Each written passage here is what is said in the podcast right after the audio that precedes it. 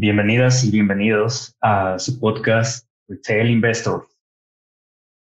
Con ustedes sus hosts, Mike Sánchez y Abraham Ramírez, economistas del Instituto Politécnico Nacional. Y pues bien, ¿de dónde surgió esta idea de Retail Investors? En México, como ustedes saben, la educación financiera no es muy buena, que digamos. Los inversionistas pequeños o inversionistas minoristas siempre nos vemos en esa disyuntiva entre cómo empezar a invertir, qué hacer y demás cosas. Entonces, eso es lo que significa nuestro nombre. Retail Investors es lo mismo que decir inversionistas pequeños, inversionistas minoritarios.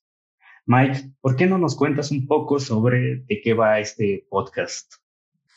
Claro, como bien lo mencionabas, lo que tratamos de hacer es acercarnos un poco más al tipo de persona que no está eh, ubicada en estos temas, que tal vez está iniciando, que está estudiando parte de finanzas, economía, y que está buscando un apoyo por parte de personas que tal vez tienen un poco más de experiencia. En este caso, pues buscamos desmitificar algunos de los tecnicismos que se utilizan muy seguido en finanzas, en economía y darlos de una manera simple, simple en la cual ustedes puedan comprenderlo. Con esto, pues nosotros logramos eh, nuestro granito de arena en la parte de la educación financiera en México y pues a final de cuentas aumentamos el mercado, que eso pues nos conviene a todos, ya lo iremos viendo, o más bien ya entenderán que ese volumen al que nosotros tengamos más inversores, significa que hay mayores este, volúmenes de los índices, mayores personas que están moviendo ahí eh, en parte su, su dinero y que y nosotros pues también buscamos que lo hagan de una manera eh, responsable. Entonces esta idea nace de eso, de ayudar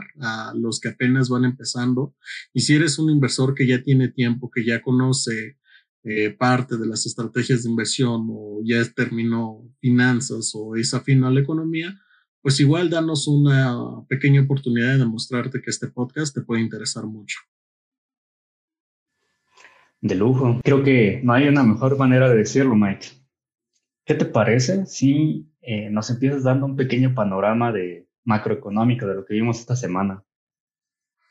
Claro, pues mira, vamos a empezar con el calendario. Eh, vamos a tener esta parte, esta sección de los calendarios en el cual vamos a resumir un poco de lo que pasó en la semana, tanto para el mercado mexicano como para el mercado internacional. Y en este caso, centrándonos un poco más en el en los aconteceres de nuestro vecino y socio, Estados Unidos. Entonces, bueno, para México fue una semana un tanto tranquila, no hubo tantos indicadores que salieron, no hubo tanta información que salió de, por parte de Banjico y. En este caso tenemos el jueves que sale el indicador oportuno de la actividad económica, muy buen indicador por parte del INEGI. Y el viernes tenemos un indicador fuerte que es trimestral y es la oferta y demanda agregada, sacando un dato de una variación al cuarto trimestre del 2020 del menos 5.1% a comparación del tercer trimestre del 2020 que era una caída del menos 11.4%. En el caso de Estados Unidos, pues tenemos eh, el martes que salió la capacidad de utilización, un dato importante porque nos asimila qué tanto está trabajando la industria en Estados Unidos y sale con un 73.8% a comparación de enero que salió con un 75.6%. Entonces hay una disminución ahí en esa parte de la capacidad de la utilización.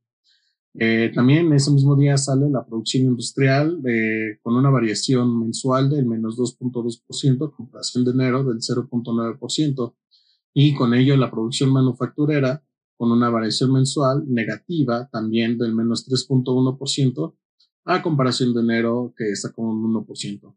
Y pues también tenemos en esta semana la minuta que, o la junta que tuvo eh, la Fed para decidir sobre las tasas de interés que han dado que hablar en estas últimas semanas y que van a seguir dando de qué hablar. Y pues un acontecer es que la mantienen, mantienen la tasa de interés en 0.25 puntos base, bueno, 0.25%, y pues eso es una decisión acertada. Entonces, esta semana fue un tanto tranquila para ambos eh, mercados y estos datos nos importan porque son los que mueven al mercado en parte. La oferta y la demanda agregada en México nos dan una, una visión de cómo está en general la economía. Es como un agregado macro, o más bien es un agregado a nivel macroeconómico que, que lo vemos los economistas de una manera muy general. La oferta y la demanda agregada no es un indicador específico como lo sería tal vez la inflación, que es específicamente los precios o específicamente a cierta variable, sino que de manera agregada y a manera general nos da una vista de cómo está, estamos viviendo esta recuperación. Veíamos que la pasada era del menos 11.4%, parte de la caída que todavía teníamos de lo que venimos viviendo desde marzo o febrero del año pasado con esta pandemia y que ahora la disminución pues ha sido menor. Lo que esperamos es que para el siguiente trimestre ya veamos una mejoría o tal vez un dato negativo no tan bajo como los que estamos viendo en este momento. Y bien, pues la parte de la producción industrial pues es importante tanto para las, las manufacturas y las exportaciones de Estados Unidos, ya que ellos dependen de este o de la industria para para poder eh, alimentar a su economía y que también hay muchas empresas que son parte de esta industria, la cual pues significa que si este indicador va mal, que estas empresas es posible que tengan eh, ventas en estos, en estos meses, de acuerdo al indicador. Y pues bueno, eso es lo que tenemos eh, de acuerdo esta semana.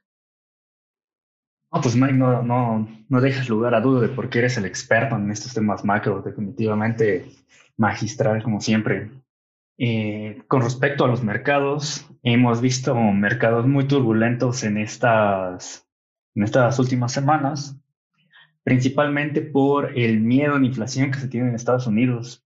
Posiblemente nuestros eh, retail investors no, no estén enterados todavía del tema, o a lo mejor sí, pero lo cierto es que desde el año pasado, debido a la pandemia, Estados Unidos y la Reserva Federal ha estado imprimiendo billetes a más no poder con la intención de evitar justamente pues que la economía se vaya todavía más abajo de lo que ya, ya, ya se fue.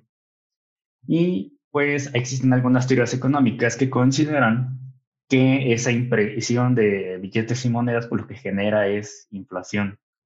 Entonces, nuestros inversionistas lo que están viendo es que ese miedo va a generar que los rendimientos de la bolsa pues se, vean afectados. ¿no? De hecho, uno de los principales problemas con, este punto de la inflación es que está comprobado que en aquellos periodos en el que los países tienen una inflación de 2%, o al menos Estados Unidos, las bolsas tienden a presentar un buen comportamiento con respecto a esa inflación. Sin embargo, cuando las tasas de inflación son mayores, se genera esta presión sobre los, sobre los activos. Y, ¿qué, qué, qué es lo que vimos esta semana? Esta semana, el día miércoles, la Reserva Federal obtuvo, más bien sacó su anuncio de política monetaria y resaltó que las tasas de interés en Estados Unidos se iban a mantener en un rango de entre 0 y 0.25%, lo cual el mercado realmente ya anticipaba y en lo que realmente se estaban preocupando es ver una, una gráfica que se le conoce como dot plot, donde en esta gráfica se ponen las posturas de 2021, que, en qué rango se espera que estén las tasas de interés. Para el año 2022, eh, cuáles son las expectativas y así 2023 y largo plazo. Entonces, para los inversionistas era importante encontrar que esta, este incremento de las tasas se diera hasta el año 2023 y fue una de las cosas que principalmente refleja nuestra, nuestra dot plot o nuestra gráfica de puntos.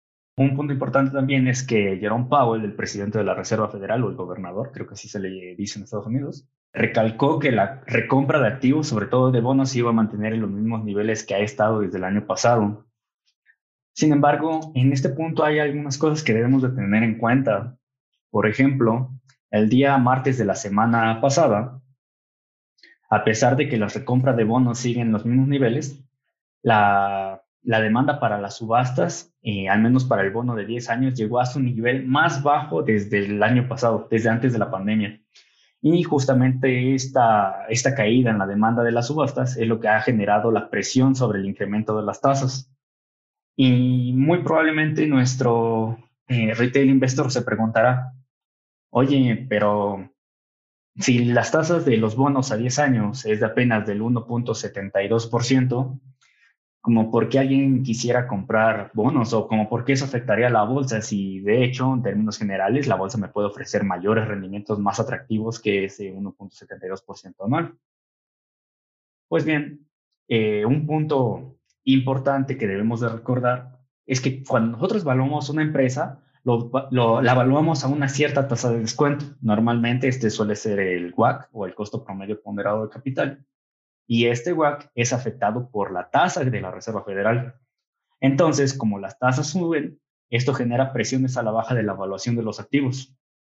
¿Y qué es lo que hemos visto esta semana con respecto a los mercados financieros este, americanos?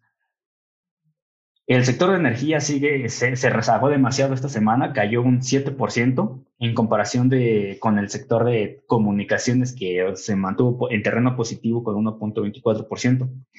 Las otras dos más afectadas fueron el sector de tecnología y el sector de financieras. Y eh, a pesar de todo esto, ¿por qué el de tecnología, si es el que mayores ingresos ha generado durante la pandemia, si es el que mayor crecimiento ha presentado durante los últimos años, ha presentado esta caída con respecto a las tasas? Por dos factores. El primero, como les comento, es justamente este, esta presión sobre la evaluación de las empresas. Y la segunda es que el sector de tecnología tiende a ser el más apalancado comúnmente los niveles de apalancamiento suelen estar relativamente altos. Entonces, a modo de sugerencia, no busquen empresas que estén apalancadas, ya que se van a ver afectadas en este periodo de alza de tasas de interés. De igual forma, algo, algo que se ha estado viendo es el, el repunte de los bancos. Y a pesar de lo que uno podría pensar de que los bancos pueden generar rendimientos cuando las tasas de interés crecen, porque ellos se ven beneficiados por este incremento de las tasas de interés, es que no todos los bancos se ven beneficiados bajo, esta, bajo esos eh, términos. Un punto que hay que tener en cuenta si quieres invertir en bancos es que tengan suficiente fondo de caja para que este spread se, se pueda haber beneficiado. Si los bancos no tienen suficiente fondo de caja, difícilmente se van a ver beneficiados del incremento en las tasas de interés y muy probablemente se vean afectados. Y ya para terminar este pequeño punto sobre el mercado financiero americano, es que en esta semana, eh, como ya les había comentado antes, eh, el sector bancario cayó 1.5%. Oye, pero no me estás diciendo que siempre que hay ese incremento las tasas, estos deben de subir. Pues también surgió otra noticia. El año pasado, a raíz de la pandemia, eh, su factor de apalancamiento lo dejaron, lo suavizaron un poco y dejaron que tuvieran un poco más de apalancamiento del que se tenía permitido normalmente. El día jueves, o sí, el día jueves, se dio a conocer que eh, la Fed ya iba a normalizar este, esta restricción sobre el apalancamiento que tenían y esto es lo que ha generado eh, que el rally que venían teniendo los bancos pues se disminuyera en términos generales. Y con respecto al mercado mexicano, pues ha seguido creciendo por arriba del mercado americano por varias razones. De entrada, porque tiene múltiplos más bajos. Eh, segunda, porque ha estado castigado ya una gran cantidad de tiempo.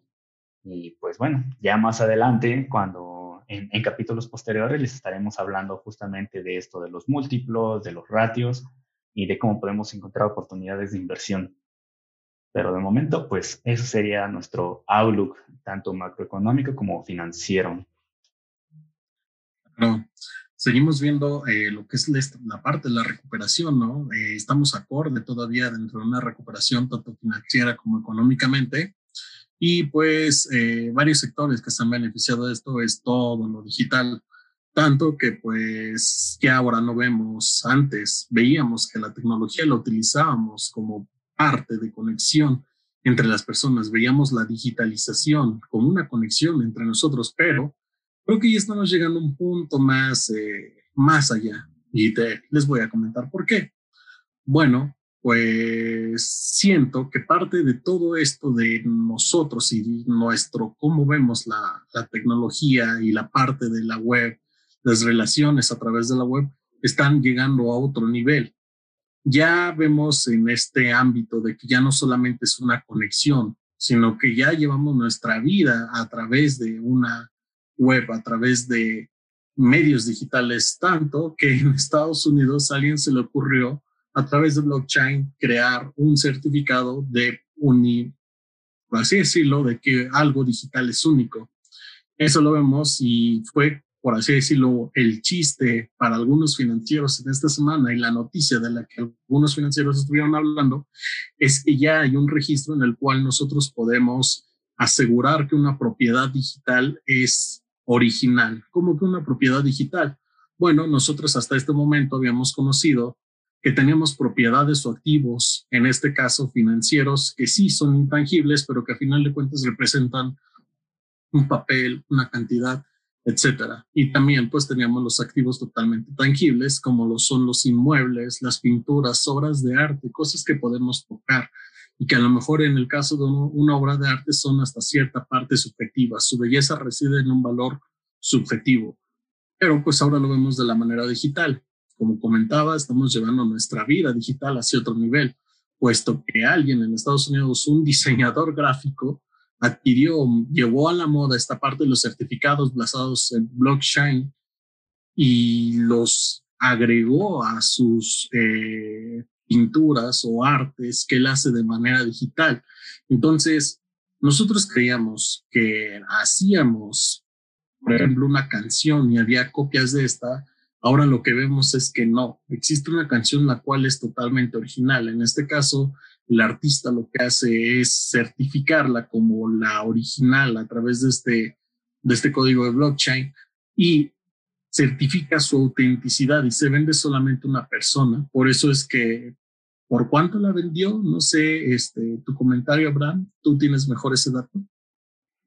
Sí, de hecho, justamente este activo que comentas, lo, para nuestros retail investors que nos escuchan, lo pueden buscar en Google, pueden buscar Every day is the first 5,000 days, o en español, todos los días, los primeros 5,000 días, que es la, un collage de varias imágenes que nuestro queridísimo Beeple eh, realizó y que pudo vender por 69.3 millones de dólares. Esta, este, este activo que bien comentas eh, rompió un récord realmente este tema de los non-fungible tokens o tokens no fungibles ha llegado a la increíble cantidad de 69.3 millones. En el mismo rubro, en, el, en este tema de las obras de arte, ha sido la tercera mejor pagada desde el que se tiene historia, al menos en el arte contemporáneo. Y, y, y como bien comentas, es un, esto de los tokens no fungibles funcionan con blockchain, y esto de blockchain, ¿qué es? Bueno, yo creo que la mayoría de nuestros escuches ya están familiarizados con este tema de blockchain, pero si no, una, una, una pequeña aproximación es que las criptomonedas funcionan con blockchain. Muchos bancos están empezando a cambiar justamente sus, cómo, cómo guardan las operaciones con blockchain debido a que es un sistema de datos que no se puede romper es un sistema de datos que, que, es, que es, fácilmente eh, aplicable y que eh, tiene grandes virtudes, pero pues como todo en la vida, pues tiene grandes desventajas, ¿no? De hecho, eh, en este mismo tema de los non-fungible tokens, tenemos el caso del el CEO de Twitter. Muy probablemente en la semana habrán visto que Jack Dorsey subastó o está subastando su su primer tweet y ya llegó a la, a la, puja más alta que tiene ahorita es por 2.3 millones de dólares. ¿Cómo te caerían 2.3 millones de dólares, Mike, por un tweet? Creo que sí, bueno, yo no encuentro el por qué pasan estas cosas. La verdad es que se me hace un poco ilógico que nosotros le demos valor, pero bueno, ese dinero a nadie se le dice que no, ¿cierto? Entonces, estamos viendo algo muy raro, o sea, ya estamos pasando a la parte de llevar, como lo mencionaba, nuestra vida a, a una vida digital, ya no solamente estamos conectándonos a través de ella, sino que ya estamos eh, hasta nuestros activos, nuestras posiciones, llevarlas a un terreno digital. Y pues bueno, esto es lo que se vio en la semana, ¿no? Veíamos comentarios de, de, Economist burlándose de, de ese tipo de, de activos no tangibles y de aparte digitales. Y pues hay un tanto de confusión en que, bueno, pues me puedo descargar ese GIF y ya es para mí, pero no. Este, este código que se le aplica al blockchain y que es fácilmente visible para todos aquellos que conozcan un poco la materia, es irrompible ya que reside en servidores de todo el mundo, por así decirlo, en computadoras de muchos usuarios en todo el mundo, por lo que le da un valor de ser único a esa pieza digital.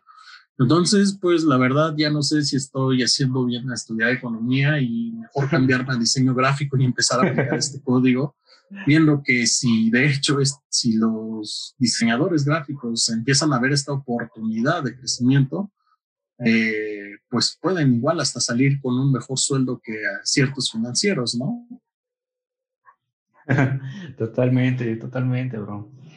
Un, de hecho, justamente esto, esto que comentas de como por qué vale tanto para, para nuestros para nuestros escuchas que a lo mejor se están haciendo la misma pregunta de, oye, yo no pagaría 63 millones de dólares, 69 millones de dólares por un, por un JPG, es eh, la, aquí lo que, en, lo que reside el valor de estas cosas es, vamos a ponernos en retrospectiva, ¿cuánto pagarías tú por un Picasso? Por un Picasso tú dirías, no sé, te pago millones también, ¿no? Porque es un original de uno de los artistas más grandes del mundo, ¿no? Y lo que le da ese valor es justamente que tú dices, es único.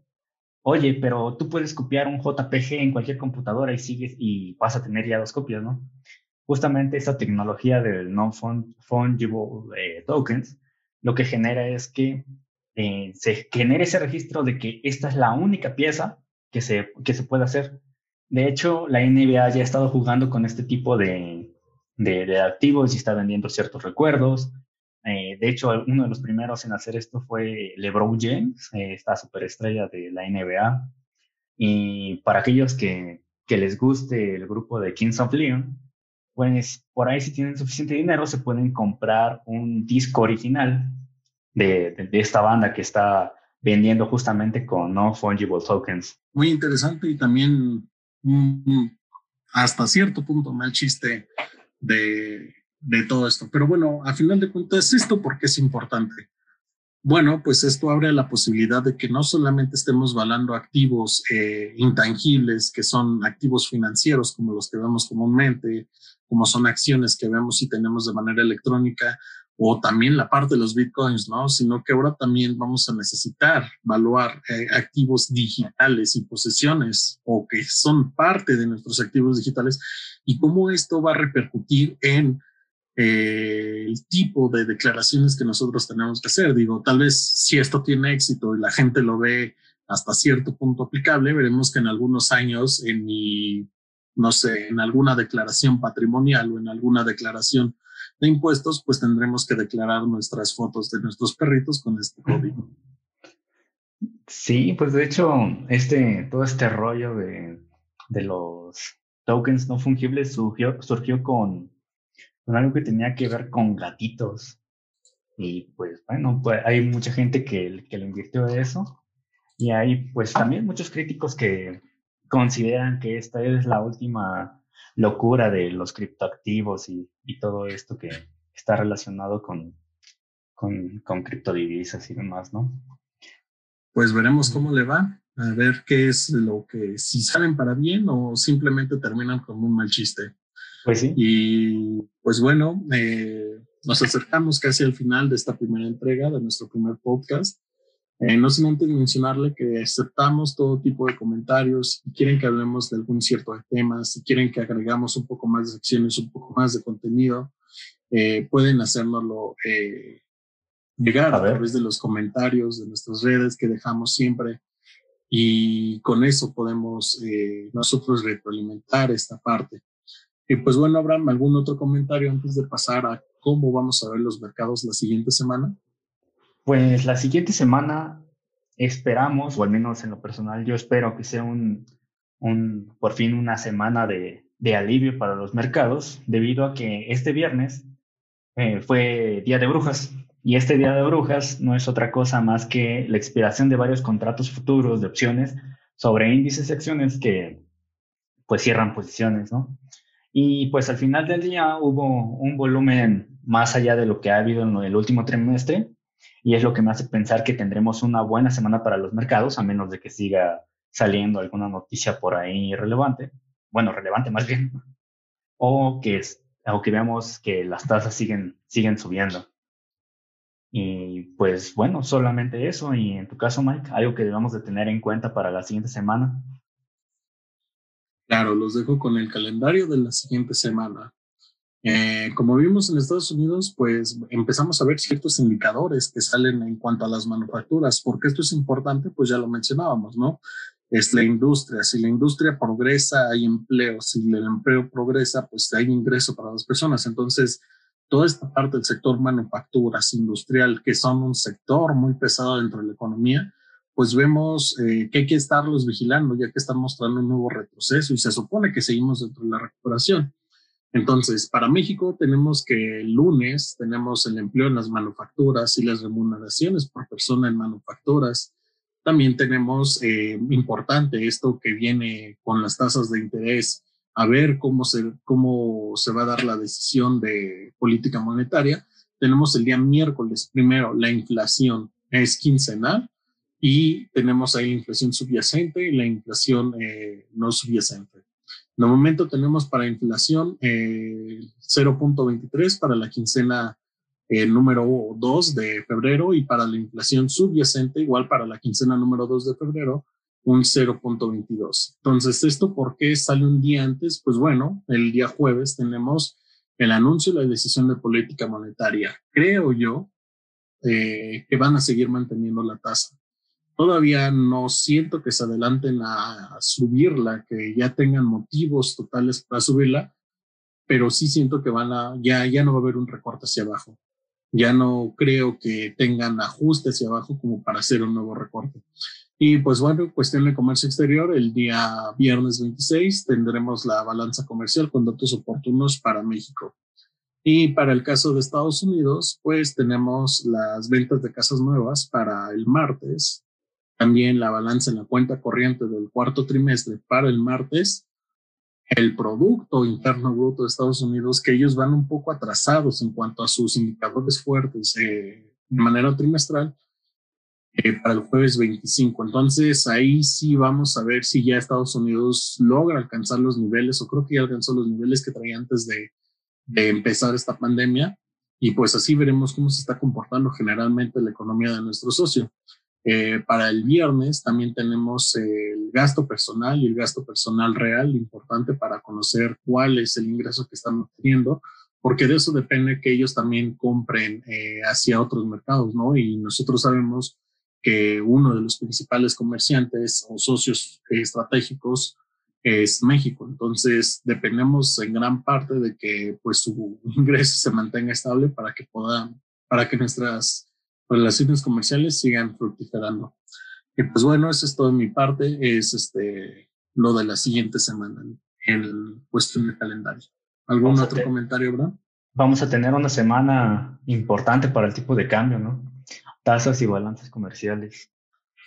Es correcto, vamos a ver, hay presiones también al, al tipo de cambio y pues a ver qué sucede con, con Banjico. Yo siento que llevan bien la batuta, que, que saben lo que hacen pero pues habrá que ver cómo reaccionan los mercados ante esto.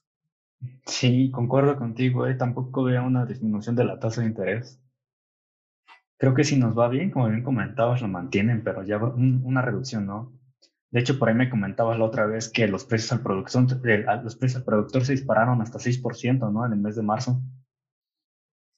Claro, eh, una buena forma de ver cómo va a venir la inflación es ver primero los precios al productor. ¿Y esto por qué? Bueno, pues primero se le ven al productor y luego el productor nos lo ven a nosotros. Entonces, si vemos en un inicio que al productor le están vendiendo un poco más caro, más caro toda esta parte de commodities y materias primas, pues esperaríamos que los productos que ellos hacen y que llegan a nuestro consumo, pues igual aumenten un poco su precio.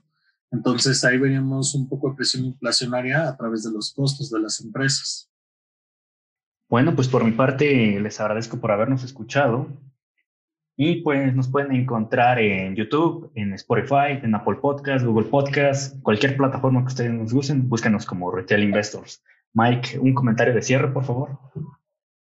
Pues muchas gracias por escucharnos, esperamos ayudarlos y que con ustedes, con sus comentarios, igual nos den retroalimentación de qué es lo que les parece y podamos llevar este proyecto a una manera en la cual ustedes les funcione aún mejor. Muchas gracias por escucharnos y los dejamos.